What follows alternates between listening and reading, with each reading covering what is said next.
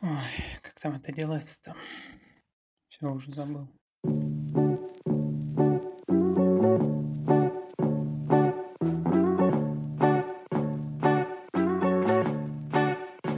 Всем привет, меня зовут Глеб, и вы слушаете «То сё» подкаст.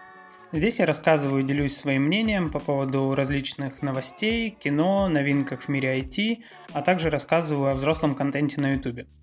После конституционного марафона мне пришлось взять небольшую или большую паузу, и я думаю, вы понимаете, с чем это было связано. Поначалу, когда только завязалась вся эта эпопея с коронавирусом, все новости были только об этом, и я как бы пожалел вас, потому что и так с каждого утюга об этом говорят, а тут еще и я буду. А, знаете, это был интересный момент, я сужу чисто по своим ощущениям, но мне показалось где-то к середине апреля, что с одной стороны уже надоели все эти разговоры о коронавирусе, а с другой стороны о чем-то другом слушать или читать как будто бы и неинтересно. Не знаю, как это было у вас, но некоторые мои друзья и знакомые говорили тогда о схожем ощущении. Так вот, тогда мне показалось, что мое мнение по поводу всего происходящего не так интересно, но некоторые люди мне писали в Инстаграм, задавали вопросы, и мы с ними на все эти темы неплохо так поговорили. Кстати, подписывайтесь на мой Инстаграм, задавайте туда вопросы, пишите в Директ, с удовольствием с вами пообщаемся. Ссылочка будет в описании к выпуску. Кстати, насчет Инстаграма. Спустя эти два самоизолированных месяца я заметил, что у многих людей, которые сидят дома, работают оттуда или нет, это не важно. Так вот, э, у меня начало складываться ощущение, что у народа начала плыть кукуха. Я ощутил это в общении в основном с коллегами. Начали появляться какие-то конкретно глупые вопросы, и некоторые из них за это время как будто разучились думать, анализировать, и им сложно было уже сложить 2 и 2. Ну, не в прямом смысле, я здесь скорее имею в виду, что как будто им стало сложно делать какие-то элементарные выводы. Так вот, к чему я это все?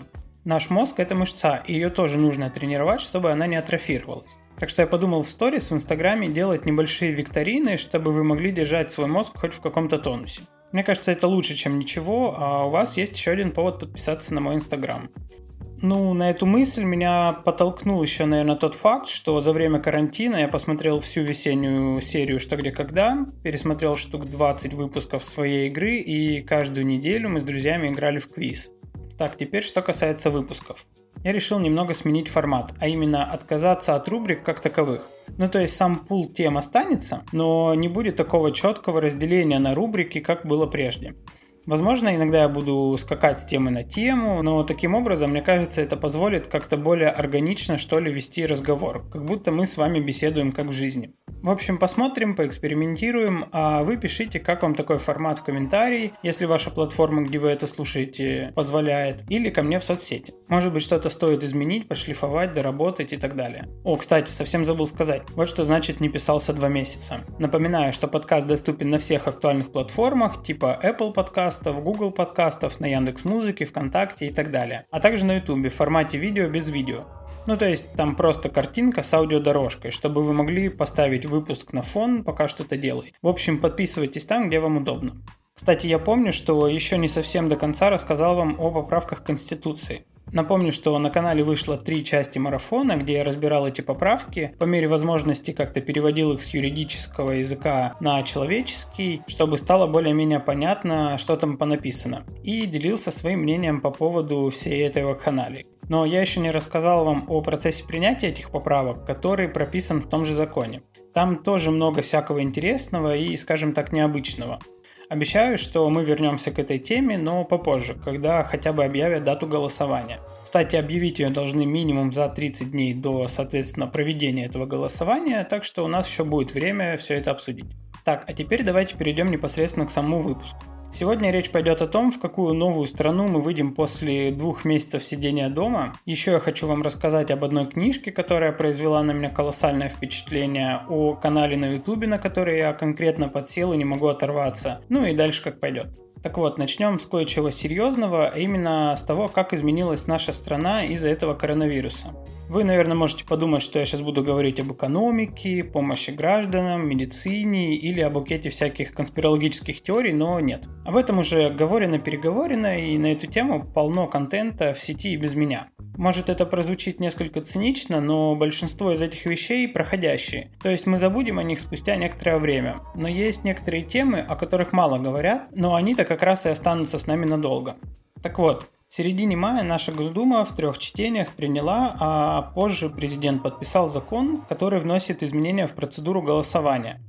Там внесли несколько мелких изменений, о которых мы говорить не будем, но помимо этого там появилось одно нововведение, которое можно назвать прям геймченджером. А согласно этому закону, теперь у граждан появляется возможность голосовать дистанционно, то есть без бумажного бюллетеня и явки непосредственно на избирательный участок. Это будет реализовано через систему госуслуги. Естественно, эти изменения приняли на волне коронавируса, потому что голосование по старинке является опасным с эпидемиологической точки зрения.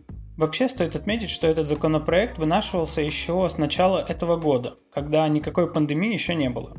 В следующий раз о нем вспомнили после того, как утвердили процедуру народного голосования по поправкам Конституции, а где также есть варианты дистанционного голосования. Тогда эксперты говорили, что если это голосование пройдет нормально, то у депутатов на руках будет прецедент, на основании которого можно будет продвигать этот законопроект дальше. Дескать, вот смотрите, дистанционное голосование себя хорошо зарекомендовало, давайте теперь всегда так будем голосовать. Но вмешался коронавирус, народное голосование перенеслось, а законопроект остался непринятым. И появилась прекрасная возможность э, принять его якобы из-за заботы о гражданах. Это я вам сейчас рассказал его, так сказать, историю, чтобы вы понимали, что этот закон появился не только что под влиянием пандемии. Так в чем же проблема этого дистанционного голосования? Ну, во-первых, при голосовании через госуслуги нет возможности контроля со стороны наблюдателей. То есть, по сути, цифры, которые получаются в результате такого голосования, могут быть просто нарисованы, ведь никто не может их проверить. Кстати, стоит отметить, что за последние лет 8-10 корпус наблюдателей неплохо так прокачался. Люди уже выучили все уловки нечистоплотных председателей избирательных комиссий и научились им противостоять. Примером могут служить выборы прошлого года, когда были обнародованы множественные нарушения на избирательных участках, и кое-где даже получалось э, восстановить справедливость и изменить результаты. Понятное дело, что огромный админ-ресурс и привлечение заинтересованных лиц не позволяют исправить все нарушения на участках, но хоть что-то отбить удалось и уже хорошо. Это дало свои результаты. Во-вторых, при голосовании через госуслуги умножается на ноль такой важный принцип голосования, как тайна волеизъявления. Напомню, что тайное волеизъявление – это один из основополагающих принципов демократического голосования, который заключается в том, что никто, кроме избирателя, не знает, за кого он голосует, и, соответственно, не должен оказывать никакого давления на этого самого избирателя. А тут получается, что при голосовании через госуслуги ты всяко должен там залогиниться, а значит система будет знать, за кого ты проголосовал. Хоть нас уверяют, что все данные о голосовании будут выводиться в обезличенном виде, ну еще бы, но доверия этой системе у меня лично как-то нет. Тем более, зная, как круто обеспечена безопасность всех этих баз данных, можно смело предполагать, что через неделю после выборов все эти данные можно будет купить в интернете.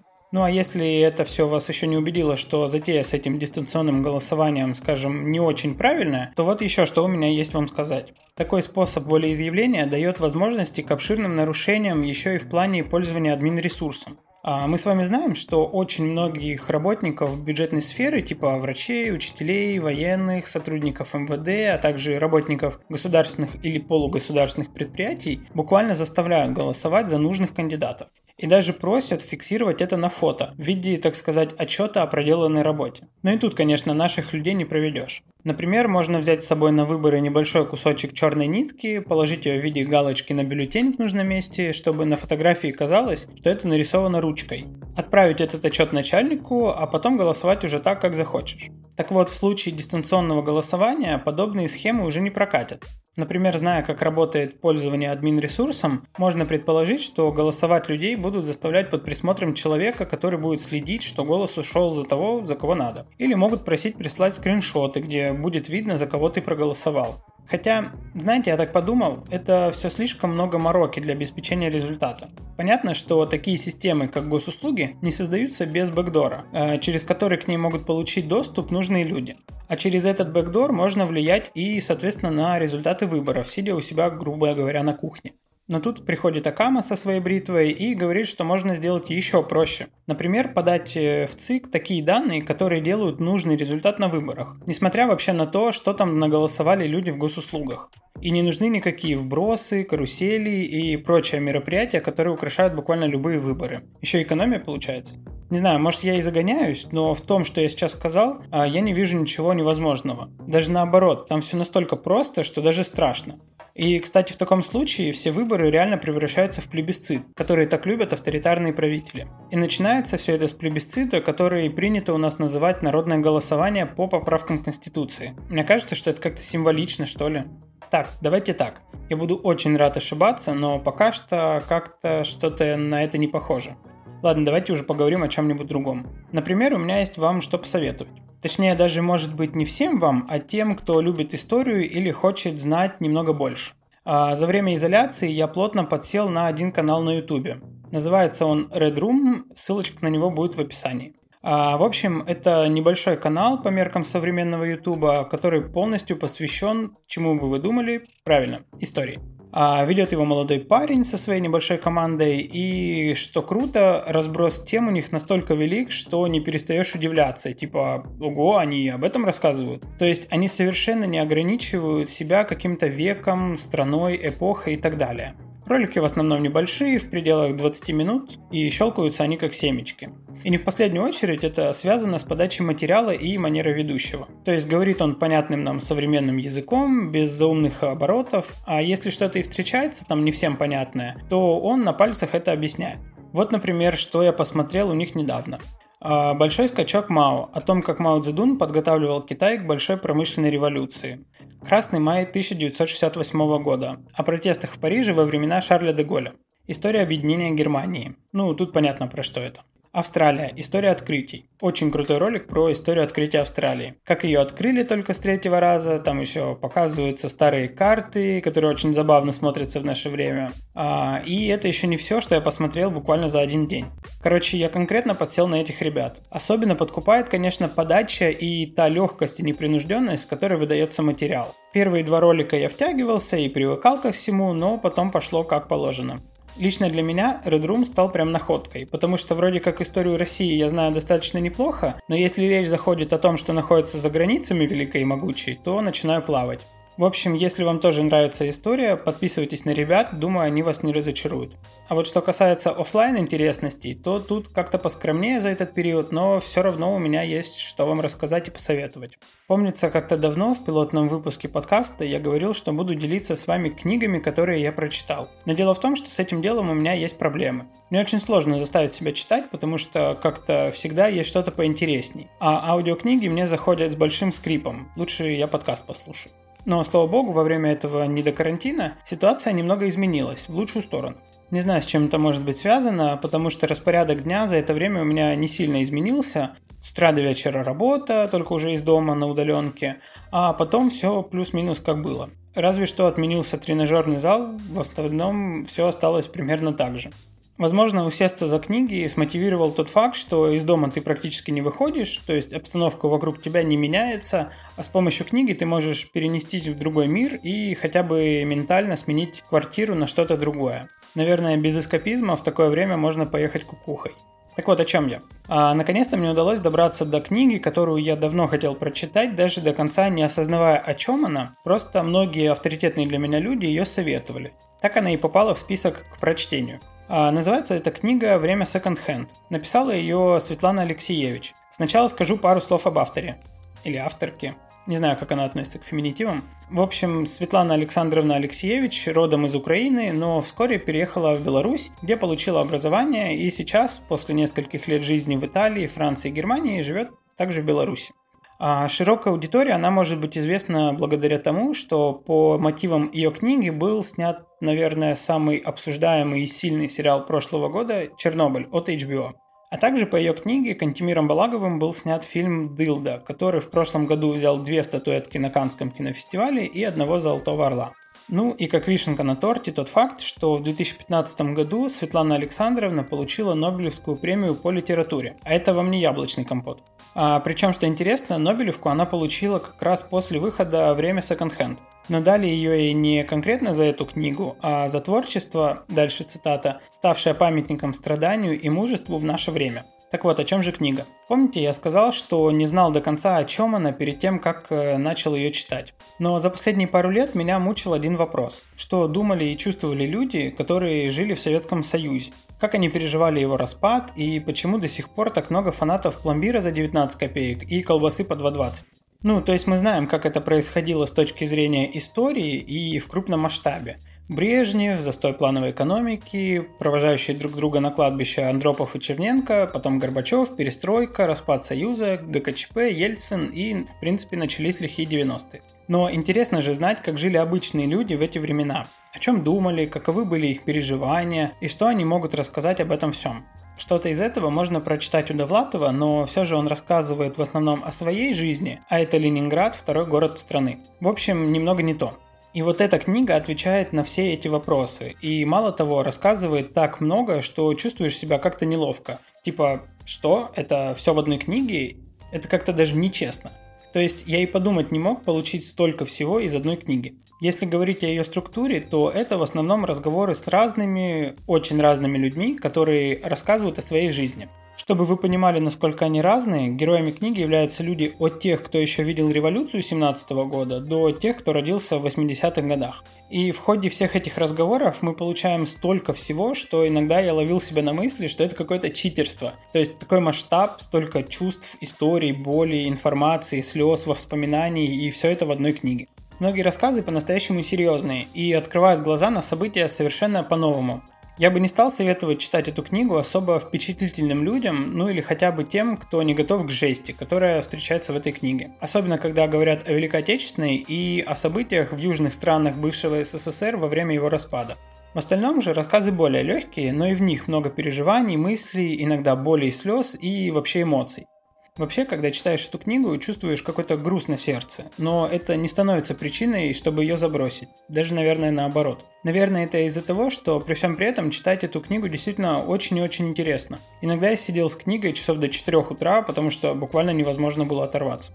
Как мне кажется, эта книга будет интересна не только любителям истории, но и тем, кто любит читать о жизни других людей в разные эпохи и в различных обстоятельствах. А я сказал, что в основном время секонд-хенд состоит из э, больших рассказов разных людей. Но помимо этого, время от времени здесь есть то, что слышит автор на улице во время каких-то больших событий. Вроде митинга на Манежной площади в 91 году или во время протеста в Минске. Или даже просто на улице. И это также помогает ощутить себя там. Так или иначе, после прочтения «Время секонд-хенд» сложно смотреть на рассказы про Советский Союз и 90-е прежними глазами, даже если вы не питали иллюзий относительно того времени. Да и относиться к поколению людей, которые все это пережили, начинаешь как-то по-другому. Это такая масштабная и комплексная рефлексия относительно ушедшей эпохи, которой нам, на мой взгляд, очень сильно не хватает, чтобы жить дальше и смотреть в будущее. В общем и целом, думаю, я уже достаточно рассказал вам об этой книге, чтобы вы решили для себя, хотите вы ее прочитать или нет. Еще добавлю, что если вы бережете свой внутренний мир и не хотите читать что-то тяжелое, то настоятельно советую вам хотя бы занести эту книгу в список к прочтению, но рано или поздно все же ее осилить. А вот что касается новостей из мира технологий, то тут за время коронавируса было, прямо скажем, не густо. В основном они были связаны с отменой тех или иных выставок и мероприятий или в лучшем случае переносом их в онлайн-формат. Да, в субботу Илон наше все Маск запустил свой SpaceX с астронавтами на борту в космос, и это, конечно, очень круто, потому что, я так понимаю, это первый частный запуск. И в воскресенье они даже смогли пристыковаться к МКС лайк этому любителю русского языка, но это не совсем моя тема. Мне все-таки ближе какие-то более приземленные вещи. Вот, например, в одном из предыдущих выпусков я рассказывал о реинкарнации браузера от Microsoft, который когда-то назывался Internet Explorer. А с выходом Windows 10 они заменили его полностью переписанным буквально с нуля Microsoft Edge. Но, к сожалению, он так и остался лишь средством для скачивания Chrome, ну или Opera, или Firefox, смотря какой касте вы принадлежите. А, в общем, несмотря на некоторые действительно интересные и полезные функции, которые микромягкие в него добавили, народ им пользовался мало. А, это было связано в основном с тем, что для Edge не было привычных нам расширений, к которым мы так привыкли в том же Chrome, и разработчики не горели желанием их писать под такой нишевый продукт. А, но в Microsoft пораскинули мозгами, убрали подальше свою гордость и решили сделать новую версию браузера на движке, который использует Chrome, чтобы под него шло все, что уже создано для браузера от Google. Когда я тогда рассказывал об этой новости, я честно поставил себе новую версию Edge, но она была довольно кастрированной. Многие функции, которые были заявлены, не работали, расширения и плагины поставить было нельзя. В общем, пользоваться им было действительно больно. Ну и я вернулся обратно на Chrome. А, но буквально на прошлой неделе у меня обновилась винда, я как-то случайно вспомнил про Edge и решил проверить, как там обстоят дела. И знаете, он меня прям порадовал. Во-первых, переход с хрома на него не составляет буквально никаких проблем и не нужно танцев с бубнами. В два клика он синхронизирует все настройки, пароли, закладки, расширения и даже методы оплаты с хрома и можно в принципе пользоваться. В общей сложности настройка под себя всего браузера заняла у меня минут 10, и еще минут 30 я потратил на то, чтобы разобраться, что тут есть помимо того, что уже есть на хроме. А, в общем, могу вам сказать, что пока меня ничего не отпугнуло. Я поставил этот браузер по умолчанию и пользовался им несколько дней, и все прям хорошо. Что здесь интересного? Во-первых, функция Collections, или в русской локализации коллекции. Я о ней уже говорил в прошлый раз, но тогда она не работала. А, что это такое? Она пригодится тем, кто открывает много вкладок, которые можно разделить, грубо говоря, по темам, но в процессе работы они все перемешаны. Или когда у вас есть какой-то свой стандартный набор вкладок, который вы всегда держите открытыми. Например, там соцсети, какой-нибудь э, Google Music, Apple музыка или YouTube музыка и, например, YouTube. В общем, вы можете открыть несколько вкладок и как бы убрать их все вместе в так называемую коллекцию. А, Ее можно назвать как вам заблагорассудится. А, при этом они уйдут с экрана браузера, а когда они вам снова понадобятся, вы буквально в два клика можете вернуть их, то есть как бы открыть обратно. Также этой коллекции можно, например, поделиться, создать там заметку, и в некоторых кейсах это может быть очень удобно. Например, расскажу, как я пользовался этой функцией при подготовке этого выпуска. А, я писал сценарий для него три вечера, четверг, пятницу и субботу. Но между этими периодами у меня была работа, которая на 90% связана с браузером. А также я смотрел сериалы, видосики и так далее. Так вот, в четверг я понаоткрывал себе нужных вкладок, а потом просто убрал их в коллекцию, чтобы они мне не мешались, когда я работаю. А на следующий вечер я просто открыл их обратно и продолжил писать сценарий, как будто они у меня всегда были открыты. А, при этом удобно, что если вы читаете какую-то длинную новость или, ну, как-то куда-то прокрутили сайт, например, до середины, то после того, как вы убрали эту ссылку в коллекцию, а потом вернули ее обратно, она откроется на том же месте. По сути, это как иметь несколько режимов работы с браузером, условно рабочий, развлекательный и подготовка к выпуску. И когда какой-то из них тебе нужен, ты его запускаешь, а остальные тебе не мешаются. А также это может быть удобно, если вы любите покупать в интернет-магазинах. Обычно в таком случае вы открываете много вкладок, но они могут вам мешаться в общей массе открытых вкладок. Да, вы мне скажете, что можно убрать их на отдельное окно, но в таком случае они все равно будут вам мешаться, а здесь вы просто убираете вкладки, которые вам прямо сейчас, может быть, и не нужны, но понадобятся потом как бы до востребования. Не знаю, насколько понятно я объяснил, как это работает, но фича это удобная. Особенно для тех, кто любит, чтобы у них на компьютере был порядочек. Ну или у кого ноутбук не тянет много открытых вкладок на браузере, потому что в таком случае они все расходуют ресурсы. А если вы их убрали в коллекцию, то, как вы понимаете, они эти ресурсы не расходуют вовсе. Еще одной прикольной фишкой является то, что Microsoft Edge более глубоко интегрирован в операционную систему. Например, если вы включаете в браузере музыку или видео, то при регулировке громкости вам становится доступен интерфейс, где отображается, что это за песня сейчас играет с ее обложкой, ну или какое видео запущено. И там же вы можете поставить на паузу или промотать взад-вперед и при этом не нужно переходить на ту страницу, где играет музыка, чтобы выполнить эти действия. В моем сценарии использования это тоже пришлось ко двору. А, резюмируя, хочу сказать, что обновление действительно вышло годным, и если вам надоел ваш Chrome, Firefox или, прости господи, Opera, или вы просто хотите какого-то нового опыта, можете смело переходить на Microsoft Edge. Во всем остальном он очень похож на Chrome по своей логике, структуре и, в принципе, по пользовательскому опыту. А, кстати, есть еще одна новость, связанная с компанией Microsoft непосредственно и опосредованно с Edge. В общем, там, в браузере, на главной странице, если промотать ее немного вниз, есть новости, которые как бы подбираются специально для вас. Это все дело можно настраивать, можно вообще отключить, но суть не в этом. У компании Microsoft есть проект Microsoft News. Э, это такой большой новостной хаб, где часть статей принадлежит каким-то СМИ, а часть пишут, а точнее переписывают копирайтеры Microsoft. Ну, потому что Microsoft это не новостное агентство, они в рамках этого проекта просто занимаются рерайтом, ссылками на источники и формированием ленты. И вот буквально на прошлой неделе микромягкие протестировали программу, которая с помощью машинного обучения сама занимается рерайтом статей и редактурой ленты. И она показала очень хорошие результаты. Настолько хорошие, что Microsoft уволила почти весь штат журналистов. Хорошо это или плохо, решайте для себя сами, а я думаю, что пора нам понемногу закругляться. А возвращаться после такого продолжительного перерыва непросто, но я надеюсь, что этот выпуск вам понравился. А если так, то прошу вас поставить ему лайк, рассказать друзьям, потому что это, наверное, лучше всего помогает продвижению проекта. А если вы слушаете меня в Apple подкастах, то, пожалуйста, поставьте 5 звезд, но если считаете, что я недостоин этих 5 звезд, то лучше не ставить оценку вовсе, потому что там очень странные алгоритмы. Пишите в комментарии или в соцсети, как вам немного измененный формат, что еще можно допилить, что изменить. Еще я напоминаю, что буквально с завтрашнего дня в своем инстаграме я буду проводить небольшие викторины, чтобы вы могли немного пораскинуть мозгами. Ссылки все и на все будут в описании. Ну а на этом все. Меня зовут Глеб. Всем пока.